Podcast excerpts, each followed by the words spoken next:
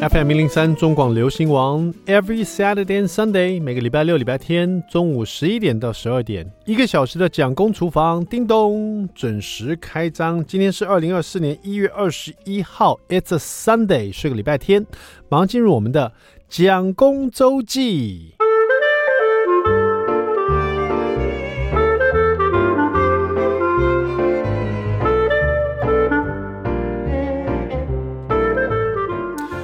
虽然现在已经是二零二四年一月份了哈，可是我到现在都对二零二三年的这个年终的圣诞节哈有一点印象深刻，因为今年的圣诞节我忘了帮小朋友买礼物了。然后这我我知道，因为因为大儿子啊他已经小五了嘛，我觉得他已经不相信圣诞老人那一招了，你知道？甚至于当弟弟问我说：“爸爸，这世界上有没有圣诞老人啊？”而且小二的弟弟啊这一句话：“爸爸，这世界上有没有圣诞老人？”他大概在今年的下半年问了我五到六次，我不知道为什么他会对这个事这么好奇，这么执着。然后我每次给他答案都是一样的，我说有，但是呢也没有人真正看过。但现在呢，就很多圣诞老人是有人去扮的，就是说他戴帽子、戴假胡子，然后为了这个圣诞老人去做这么开心、有爱心的事情，送礼物给乖乖的小朋友。好，每次都跟他讲解这个事情。但是呢，因为接近圣诞节的时候，就有各式各样的新闻媒体啊，就会报说，甚至美国，呃，他们有个传统嘛，就是某个 这个国防部不知道哪个单位啊，还会去追踪圣诞老人的位置，用雷达去追踪啊，今年圣诞老人在哪里啊，在什么什么地方在送礼物这样子哈、所以小朋友就很热衷讨论这个话题。但是我的大儿子，他从来都这一整年都没有再问过我圣诞老人事情，也没有对圣诞礼物抱持好奇心。但是当然了，这个蒋夫人也是在十二月初的时候就帮他们在房间里装了一个圣诞树哈。不知道为什么今年好像圣诞的氛围没那么热热热络哈，小朋友也没有说一定要在上面装饰什么东西，所以我就有点忘记圣诞节要买礼物给他们这个事情了，忘了要装小朋友。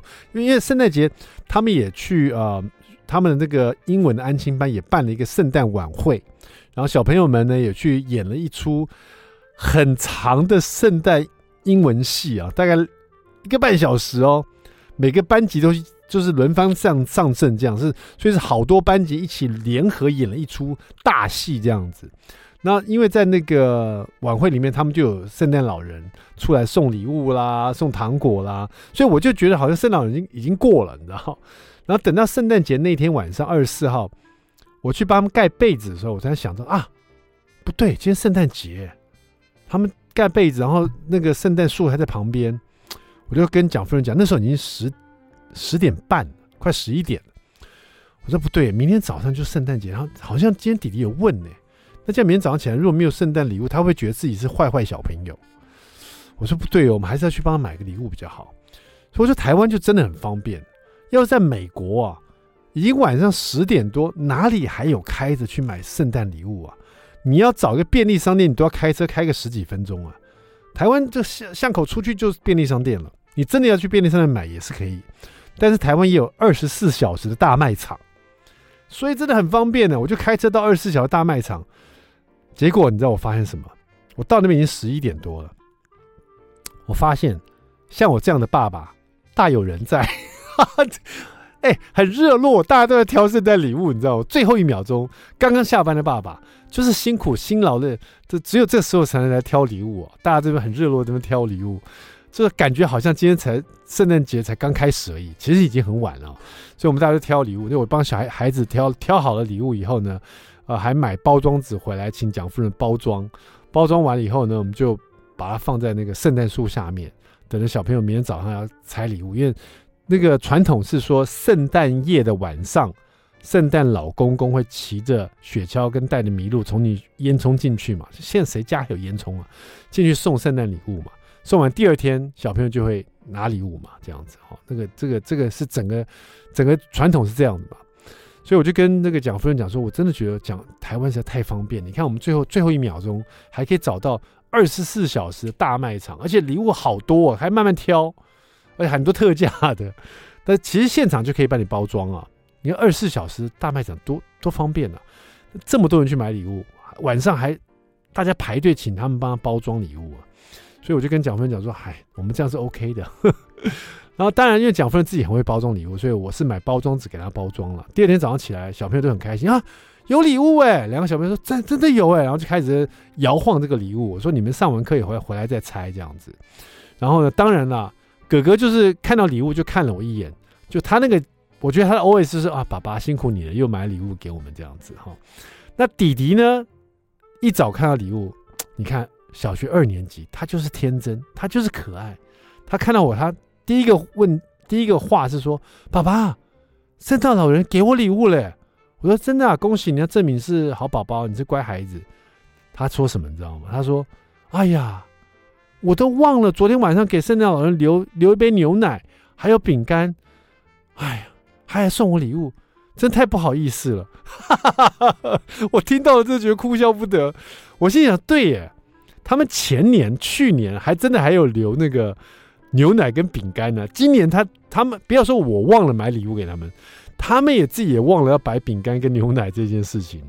所以我心想说：“哎呦，你还记得啊？”他说：“对呀，我都忘了给他饼干跟牛奶，真不好意思。”我就我就摸摸弟弟头，我说：“真是有礼貌的小孩子，怪不得圣诞老人会送你礼物。”然后哥哥就在旁边充耳不闻，就是赶快就是上学，就觉得他已经失去了有关圣诞老人这个乐趣，他心里就觉得是爸爸买给他的这样子。好了，今年圣诞节虽然说，呃，去年的圣诞节虽然已经过了，但是我对这件事情还蛮印象深刻，甚至于对小朋友说这个对圣诞老人不好意思这件事情呢，我觉得我会记一辈子，真的太好笑了哈。稍微休息一下，待会马上回到蒋公厨房。I like 103, I like radio. FM 零三中广流行王蒋公厨房，We're back，我们回来了，我是家口蒋伟文。第二段第一个单元，蒋公来说菜。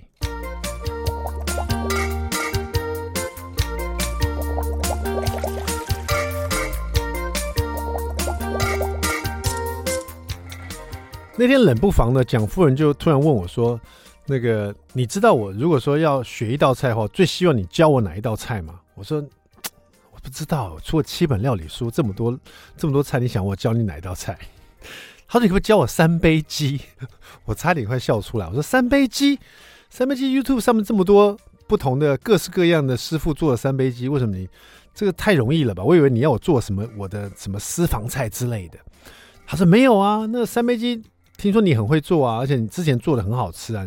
我想说，你教我怎么做？我说什么意思？我教你怎么做以后你就不需要我了，是不是？大家想想，没关系，我还是先做给他吃好了。所以第二天我就做了一次三杯鸡给蒋夫人吃，然后顺便也帮小朋友带了这道料理当做便当菜。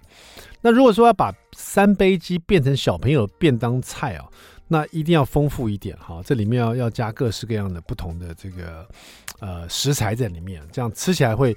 没有只是鸡跟姜片嘛，哈，小朋友不不就不喜欢吃姜片，对不对，哈？那三杯鸡其实做法，呃，每个人都有一些自己的一些小配包啦，来听听看我的三杯鸡是怎么做的，好不好？那因为是小朋友要吃，如果说是只有大人要吃的话，我就会用没有去骨的鸡腿肉，而且要肉鸡哦，我不喜欢用那个防土鸡，我觉得那个肉质啊太硬了一点点，有的人觉得说那个吃起来比较有。嚼劲哈，我喜欢吃肉鸡比较软 Q 的感觉哈。那因为是小朋友吃，我就用去骨鸡腿肉哈。去了骨，小朋友带便当比较方便啊。去骨鸡腿肉呢，先把它切成适口大小，就是比你大概跟你的大拇指第一个指节差不多一样的大小哈。然后去骨鸡腿肉啊，带了皮哈，加一点盐，加一点酱油，加一点蚝油。啊，加一点胡椒粉去腥增香。最后呢，这边有的人会加米酒，我是喜欢加绍兴酒，尤其在腌制的时候，那个绍兴黄酒啊，会让这个蚝油的味道跟这个鸡肉结合在一起，特别的香。抓腌了以后，把这些调味料都吸了进去，那个感觉这个鸡肉都腌制了，这个调味料都吸进去以后，最后再撒一点玉米粉，或者是太白粉，给它一点淀粉啊。虽然说它是。去骨鸡腿肉已经很软 Q 了，但是待会你要炒制啊，要烧制它，你还是给它点太白粉或者玉米粉啊、淀粉啊，让它更 Q 弹一点哈，更更咕溜一点的感觉哈。好了，最后呢就拌一点香油，这样子腌制十五分钟最少，让它把这味道吃进去哈。然后另外呢，你就起一个呃用平底锅哈，然后加热，平底锅热了以后呢。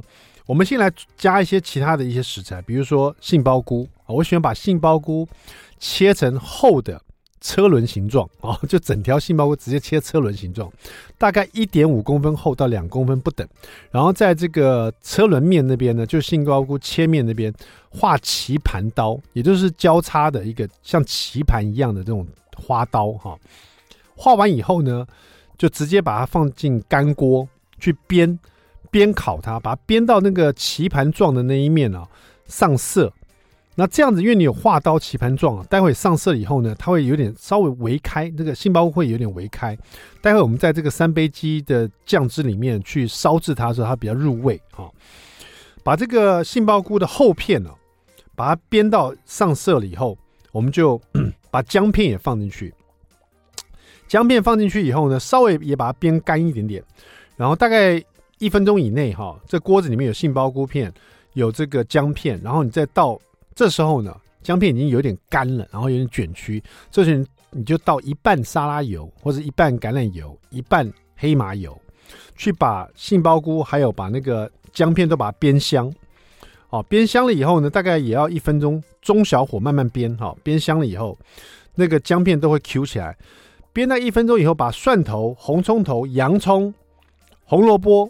一起丢进去爆香，刚刚是煸香，是慢慢的把煸香，这边是把它爆香，好，那因为是我要带便当菜，所以我蒜头是切片或切碎，哈，那当然我们去外面吃的这种三杯鸡，它蒜头是整颗的，但是我们家啊，小朋友也不喜欢吃整颗蒜头，蒋夫人更讨厌整颗蒜头，只有我一个人爱吃，所以干脆我就配合他们，切碎或切片，啊，红葱头也是切片，然后洋葱也是切片。红萝卜也切片啊，半月形这样，直接放进去爆香。所有食材爆香完以后，把它推到一边。这时候锅子已经很香了哦，有姜片的香，有杏鲍菇，有蒜头，有红葱头，有洋葱，有红萝卜，全都推到一边。这时候里面的油也很香了哈，油也蛮多的哈。这时候就把腌好的鸡肉放进来，放另外一面的锅面，让鸡肉可以铺平，有一。这个锅子有一边是这些各式各样新香料的食材，有一边是你的腌好的鸡肉放进来，直接煎香。先放进来不要动，先煎个大概一分钟，中小火哈，煎了一分钟，它马上就上色，因为你有腌制酱油跟蚝油嘛，会上色。然后煎完以后就开始用锅铲把它快炒啊，把这个鸡肉炒到它有点缩紧紧缩呢，炒到有点八分七七八分熟的感觉哈。炒一炒，再把木耳。啊，还有杏鲍，刚刚那个杏鲍哦，杏鲍已经在里面，把木耳再丢进来，然后丢进来再翻炒一下，甚至于我还加一点红番茄哦，就是小番茄，让小朋友可以多一点食材哈。然后都一起翻炒，玉米水丢进来一起翻炒，然后这时候就加酱油、米酒、糖，加点盐，再继续翻炒。这个重点是要把酱油啊煮滚，要闻到酱油的香以后，上盖，不要加水哦，直接这样煮五分钟。上盖有中小火慢慢煮五分钟，你会担心说这里面只有酱油、只有米酒、只有糖跟盐，这样子都没有水分，这样会不会煮焦啊？不会，你上盖焖煮它，这个鸡肉会出油水。哦，你尤其用中小火，你上盖以后，你再五分钟后再开盖，诶，它水分反而又更多了一点点。然后你大火把它收稠一点点，这时候丢花椰菜进来，丢青椒进来，丢甜椒进来，丢葱段进来，再上盖三十秒，然后快速翻炒。最后丢九层塔进来，再快速翻炒收汁就完成了哈。那这个这一道三杯鸡里面，我放了很多花椰菜啊、青椒、甜椒啦、小番茄啦、木耳啊，还有这玉米笋啊，各式各样蔬菜啊，不同颜色，这样带便当比较丰富。当然你也可以都不要放这些，你只要放姜片跟蒜头，跟这个 maybe 一种菇类就 OK 了，好不好？还有九层塔。好了，就这么简单，在家里试试看这一道蒋公厨房的这个三杯鸡，你就觉得非常好吃的。好，休息一下，待会我们回到蒋公厨房。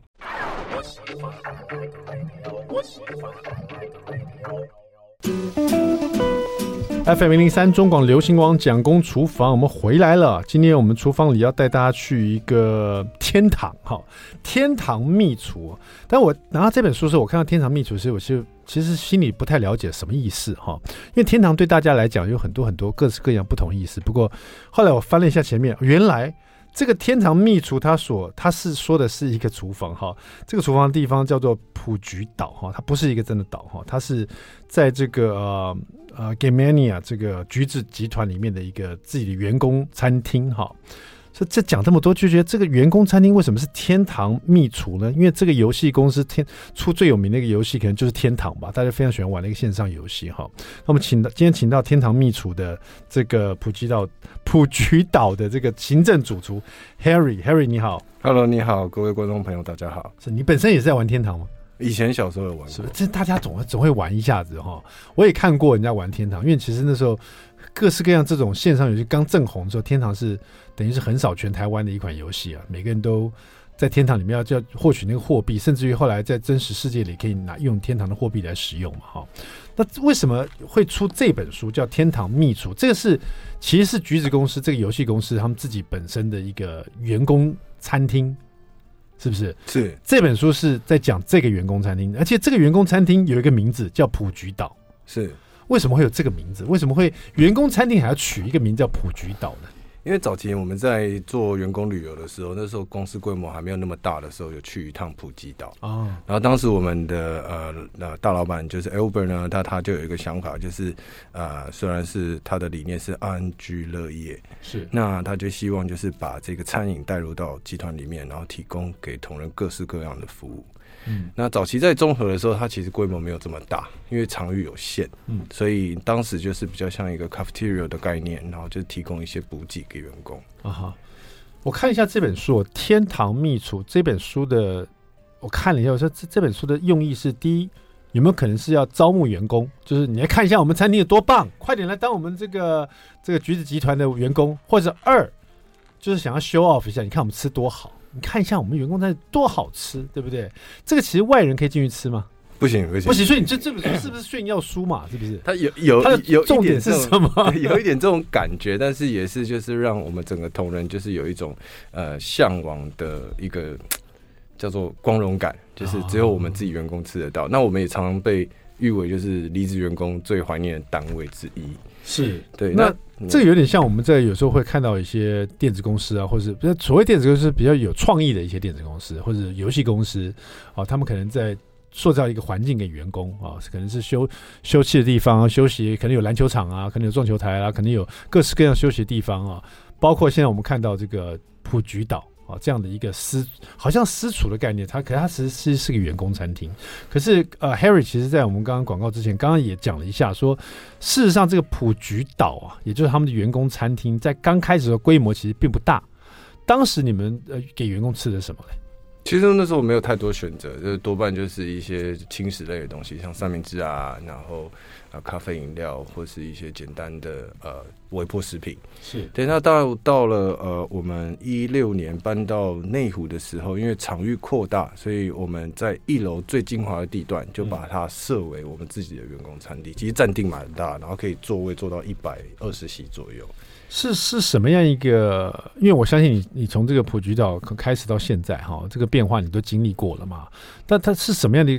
的一个原因呢，让本来是干脆就做简餐就好，呃，三明治啊，简餐这样的一个餐厅，员工餐厅，摇身一变变得现在这个规模。就是我在看这本书的时候，我发现我羡慕这个地方，好像私厨有这么多各式各样的厉害的厨师啊，做很多，嗯，甚至在外面餐厅可能看不到的，你们专门独门独家的一些私私厨菜这样子，呃，是什么样的变化让突然之间给员工要吃这么好？因为嗯。这样讲好了，就是其实极端理念就是不同不不断的创新跟进步。嗯、那搬到内湖以后，刚刚有提到就是啊、呃，我们场域的呃扩大，那啊规、呃、模也扩大。那对于餐饮的需求，我们也比较把它正式化。那让这个餐员工餐厅它不只是员工餐厅，就让它就是跟外面的餐厅其实长得一模一样。而且我们有另外一个特点，就是我们每个礼拜换菜单。那之所以会有 私厨的加入呢，那也是为了就是让我们的同仁的选择可以更多元，然后变化更大，然后也借此就是在私厨的领域这边打开了另一个机会跟舞台，可以让这些私厨们有一个很棒的地方可以发挥，然后试试看他们的作品，然后激发他们的创意。所以因此就是推演出来，在这两到三年内。啊，我们的私厨的数量跟 quality 也是跟着集团一起进步。我刚刚数了一下，因为这本书里面是你们这个普菊岛里面就是员工餐厅了哈，里面的厨师主厨们他们所各式各样的私房菜嘛，就推给员工吃的这个呃这个菜，我发现就我这样数一数就有十四位主厨了。就这里面有十四个主厨哈，十四个主厨各自推出各自不同的这个私房菜，或是特定的特制菜啊，外面可能看不到、吃不到的哈，专门给这个橘子集团的员工们吃的员工餐哈，非常精致而且有创意的一些员工餐，有十四位主厨在这里服务，就是普橘岛啊橘子集团的员工餐厅哈。那橘子集团你说搬到你说内湖以后啊，二一六年的时候以后，你们大概几层楼？我们总共六层，六层地上六层。那十四位主厨要服务多少个员工？其实这本书的十四位主厨说比较像是二零二二年的总私厨人数，是对，就是有参与过这一年的呃私厨们，然后去做个集结。那其实这本书其实刚刚有提到，它其实是二零二二年的呃食谱的总集，嗯，就有点像年鉴。然后，这好像是第一次看到员工餐厅出年鉴了，太厉害了。对，这代表就是说，我们今年也会出明年，呃，今年也会出去年的年鉴。那它这这这五十二道呢，都是我们所精选出来的。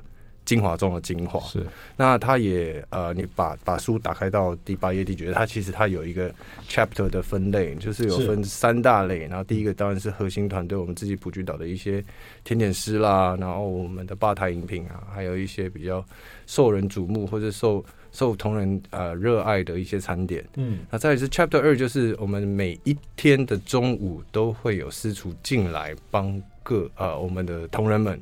出餐点，那这些餐点也是集结了二二年这一年度起来的精华。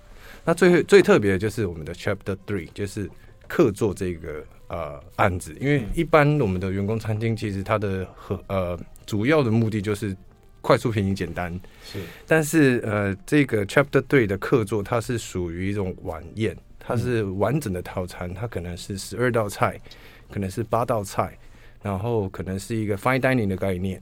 那而且它的设计跟它的主题还有它的连贯性都是很特别的，因为我们的核心价值就是所谓的台湾人做台湾菜，但是依照各种不同的主题跟厨师的背景，他会利用他自己的方法跟技法去诠释一道菜。橘子集团的这个员工餐厅普橘岛哈，在这个吃中餐或是晚餐的时候，在中餐的时候，一次的餐点的时候，大概会多少员工进去吃？以现在的量体来讲的话。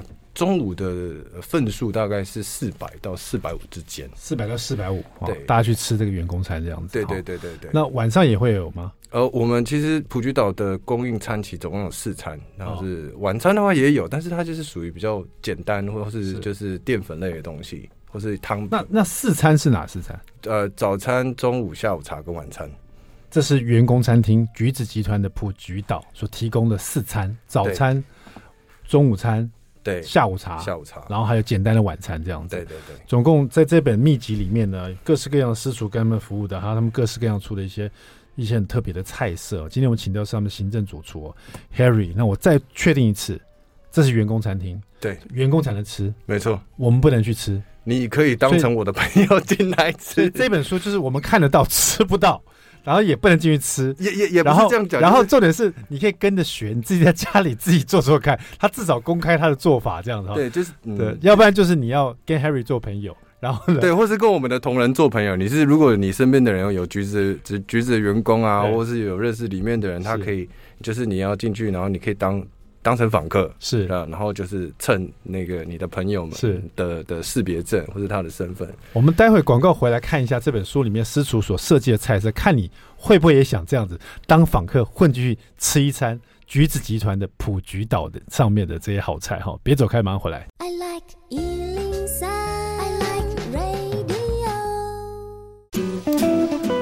FM 零零三中广流行网蒋公厨房，我们回来。今天我们带大家去这个 Gamania Group 啊，橘子集团这个非常有名的这个呃游戏公司，他们所创立这个，像比如大家从以前玩到，到现在还在讲的这个天堂哈。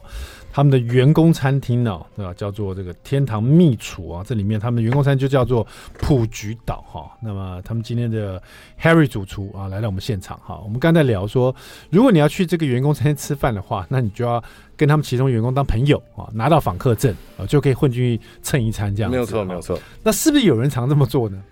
哎、欸，其实也有固定混进来的访客啦，有固定混进来的访客也是有啦。你说其他楼层的是？对，就是可能就是隔壁栋的，就是看到就是哎、欸，我朋友在里面上班，然后我刚好又在内湖上班，然后我就哎、欸、中午不知道吃什么，然后我就去找一下我朋友。其实有有些熟面孔也是常出现的啊。那你很多就是说，嗯，这有其实我是今天才知道，就是你们有这样的餐厅叫普菊岛，这个事情很多人知道吗？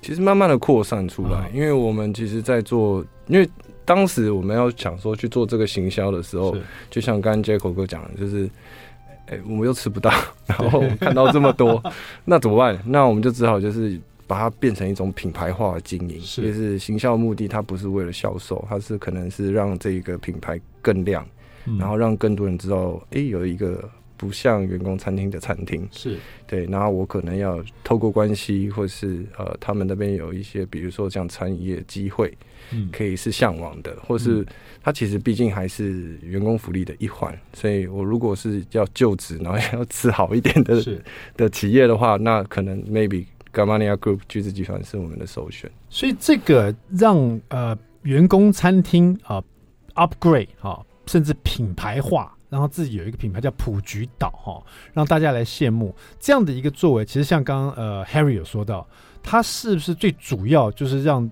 大家去凸显这个 Gamania Gamania Group 这个 group 的一个文化，然后希望可以让员工更有向心力，甚至可以招募到更多有创意的员工进来这家公司。是没错，这也是我们的目的之一。哦，这很特别，这是一种。民以食为天嘛，现在这家公司是以他们美食来征招员工。对，而且其实近五年，其实大家有发现，就是对于呃员工照顾跟福利，在呃比较大一点的企业里面来说，它是一个非常重要的一环。就像如果今天开始，我们中广开始开放我们茶水间，嘿，茶水间变成有。水波炉，还有微波炉，还有更多各式各样的三 C 产品。茶水间里面有香槟网啊，有香槟什么？Don Perignon 啊，哎，有香槟网吧台，哎，对，开始用这个来打响我们的名号，对，来中广当主神，你可以享用我们的。像头等舱的腰果哈，蜜汁腰果加上香槟啊，打开冰箱有各式各样可以吃的甜点。对，然后慢慢慢慢，这这也变成一种特殊文化。我们今天聊就是这个呃，Gamania Group 的呃 橘子集团很特别的这个用美食文化来招募员工，让我们员工更有向心力，来打出一个品牌来。他们的呃员工的餐厅啊，叫做普菊岛哈。除了这本书《天堂秘厨》讲那么多，我们来讲，我们来看一下这里面各式各样餐点，各式各样的厨师所做出来为你们员工所做的。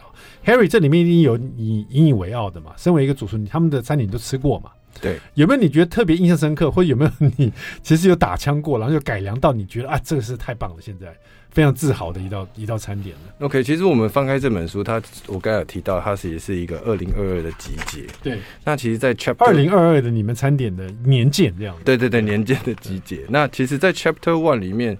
大家如果有注意到的话，它里面有一道甜点，嗯、那那个甜点呢叫做伽马米薯，它就是用前面伽马的意思，就是我们橘子的意思，啊、然后它其实是用一个提拉米苏的概念去制成了一个塔。那我们自己有自己聘请的甜点师，那他也是独立作业，那他每天的下午茶也会定期出一些他自己的。特制款，然后其实也受我们自己的同仁跟外部的人喜欢。哦，这伽马秘书看起来很厉害。对，他这个是完全颠覆我对提拉米苏的看法。对，因为提拉米苏就是一个比较堆叠在一起的一个软绵绵的一个一个像海绵的。对，它就是一个蛋糕体，再加手指饼干，甚至没什么形态，就是堆在那边这样子。对，有点像像挖雪人去吃它的感觉。但是你这个伽马米薯，它做出来其实我看起来有点像。雪白色的圣诞树哈，上面还放了一个巧克力的星星。对，最上面这个什么东西啊？那个是那个一个坚果、呃，对，它是一个焦糖的核核桃，啊、一个 nuts。但其实你去看它的那个 recipe，就是整本下来，其实它的那个呃食谱跟步骤，以甜点来说，它是。比一般的菜还要多的，所以它我们在我们自己的甜点师身上，我们的 Mickey 呢，他也是非常的用心。嗯，对，我很好奇，就是说，既然这是一个类似私厨的员工餐厅，而且我们把它品牌化，呃，让它变成说员工引以为傲，然后也可以吸引更多的员工好奇这家集团，甚至于想要来这边当员工这样子哈。对，那这样子一个有品牌的私厨的员工餐厅呢，哈。你们把它餐点公开，甚至这个这个甜点是你专属，呃，这个我们的橘子集团的甜点叫做伽马米薯哈。对，可你把它公开它的做法，感觉又好像把魔术师的秘密告诉了大家。其实其实像杰哥也知道，杰哥也出了好几本是书书籍，就是跟食物有关，包含手绘那些。其实把食谱公开来说，它其实对我们自己的意义上是一个记录跟里程碑。但对外的话，它就是哎，它因为毕竟这本书算属于中阶的餐饮书，他。啊、呃，如果是出街的呃，比如说在家里做菜的，是啊、呃、人的话，他是有一点吃力的，有一点困难度。对对对对对。但是如果是一个中阶的会料理的人来说，他可以去做各种尝试。但虽然每个 recipe 的个的的呃比例都给你了，可是你一个一个厨师或是一个制作者也知道，就是他不不一定可以做出一样的成品。对，然后至少他。呃，你们愿意公布就是不尝试的意思了，是是是，做一个记录这样，对，还有分享，但是也。也可能就是大家另外一家公司员工餐厅的主厨看了以后，发觉哎不服气，他也要学你们这样做，也是一个良性的竞争。他他如果学的话，可以 take 我们跟中广，然后 我们就因为这个节目，然后可以 take 到两个单位，我觉得这也不错。哎，这不错，而且这我发现里面的甜点真的是独树一格哈。那我们来讲一下餐点好不好？嗯，因为这里面算是呃无国界的餐点。对，有的很台，有的又感觉是台跟别的国家融合在一起，有点 fusion 的感觉哈。对，像呃，我再举个例子好了，刚才刚才 Jack 哥提到一个 fusion，我们看那个 Chapter Two 的有一个呃林彦硕的，他的有他的这一道餐点叫做呃牛排菲力牛排三色豆黑椒酱，它、嗯、其实它的构思是来自于夜市牛排。嗯，对，然后它的三色豆啊，还有所谓下面那个呃 steak 下面的 sauce，就是我们常常在呃夜市牛排下面吃到的那些东西。然后他把那个呃呃 noodles，就是他这个 pasta 做成用那个鳕鱼香丝去去去取代。是，所以他其实呃我们一直在强调台湾人做台湾菜这件事情，只是我们用我们的技法跟方式去呈现一个不一样的样貌给大家。嗯哇，这个蛮特别的，就是说大家在这里面吃的时候，你可以吃到很多台湾夜市的牛排的感觉，可是它又是嗯、呃、比较怎么说 upgrade 的感觉，质感又出来了。把它就是常常大家讲的拆解再组装，嗯，然后这么用心的重点是我们还是在一个员工餐厅这样子，没错。然后这是一个越来越让我了解所谓年鉴的意思，因为这里面有你们曾经服务过所有的这个。厨师们的照片，好，就像毕业纪念册一样，没错，有他们的一张照片，比较大张，对，对，比较大张，然后有他们当时负责或者他们创开创的或者设计出来的，他们引以自豪的对作品。那请问这家这家这个厨师如果离开了这家公司以后，他的作品还会在这个会厨房存在吗？只要是呃，只要是在今年就是有参与过我们的项目的这些厨师，我们都会被记录着。然后我们在出这本书的时候，我们也会看照依照这是出品，然后还有反应，然后还有呈现，然后去做一个评比的标准。嗯、好，我们今天这跟 Harry 聊的就是一个很特别的这一本书啊，就是《天长秘厨》，就是呃橘子集团的他们员工餐厅普及到的这一本他们的年鉴哈，还没讲完，待会马上回来，别走开。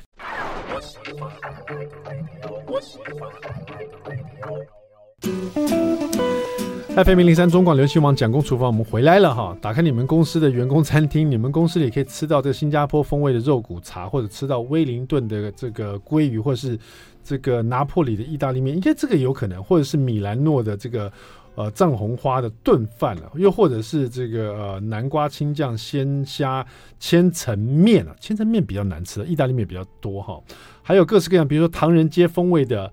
麻辣油炸鸡餐哦，唐人街 Chinatown 的，嗯，呃，还有更多了，这里面还有很多甜点，我可能说不出来，比如说波士顿龙虾搭烟花女手工宽面哦，这听起来就有点像我去那个五星级饭店里面的。这个西餐会看到的 menu，但是不是哈？这些还有更多哈，总共有五十二道这种料理职人所独创出来的一些餐点，都是在橘子集团他们的员工餐厅普橘岛里面哈。那收录在这本书《天堂秘厨》里面。我们今天请到 Harry 哈，那这本书呃，你说是你们年鉴哈？对，呃，这本书大概花多少时间去做？然后。做出来以后，这是你们第一本嘛，对不对？对，因为刚才有提到，就是这本是二零二二年的年鉴。哦。那其实我们从二三年的年初就开始在策划这件事情，嗯、然后直到呃二三年的十二月才发行。是。那其实这一路上，其实我们呃常常花很多时间，就是在修改语言，因为毕竟这十四位的厨师，这些呃 chef 们，他每一个人要用的呃说辞，比方他的。这个步骤，它的食谱，我们都大概将近花了大概三到四个月去整理这些 data。然后再来就是因为啊、呃，也好好好在就是我们自己有摄影师，所以在二二年的这一年间，我们自己都有先把画面全部都先 capture 下来。嗯、所以其实后端的这一半年呢，我们常常呃，我们多半都是花在定调，还有就是色泽，还有封面，还有啊、呃、我们的书名上面，就是花最多的时间。嗯、对，那整理这些。食谱对于我们来讲的话，它其实比精算精华中的精华，所以这个呃，对于呃消费者者来讲的话，你可以带回去，其实可以试试看怎么做，对。但是因为它的很多的碰撞跟它的呃食材的组装是还是有一点点难度的。是，我想很多消费者拿这本书的第一个想法是我可不可以拿这本书，然后进去那个员工餐厅蹭饭这样子？哎、欸，有有，因为我们最近、哦、想办法。我们最近那个，你们要开放一个快闪的一个时段，对，我们拿这本书进去吃。台湾角川现在在那个社群上面，IG 或者他们的官网上有做一个呃抽奖的活动，就是呃你在底下留言啊，留言还是填那个报名表。然后你就有机会去吃，就就就有机会进来普居岛去吃这一个呃客座的 guest house 的一个 set。太好了，那今天我比较 lucky，因为我我已经现场认识 Harry 了，待会我跟他交换一下 line，找机会我就要一定要去这个普居岛来蹭一下，没有问题，当访客吃一下，去访问一下，去吃一下他们餐点哈。他这个有计划性、有系统式的在做他们的普居岛这个员工餐厅的一个年鉴呢，很期待他们下下一年的年鉴哈，那个这个陆陆续续可以出来哈。好了，那么今天非常开心可以访问到 Harry 呢。这本呢《天堂秘厨》也是我看过非常特别的一本书哈，希望大家可以好好收藏，甚至于参加他们的活动，进去普及到尝尝看他们的天堂秘厨的餐点哈。好了，那么讲公厨房我们下次再见喽，谢谢 Harry，谢谢，谢谢，拜拜，拜拜。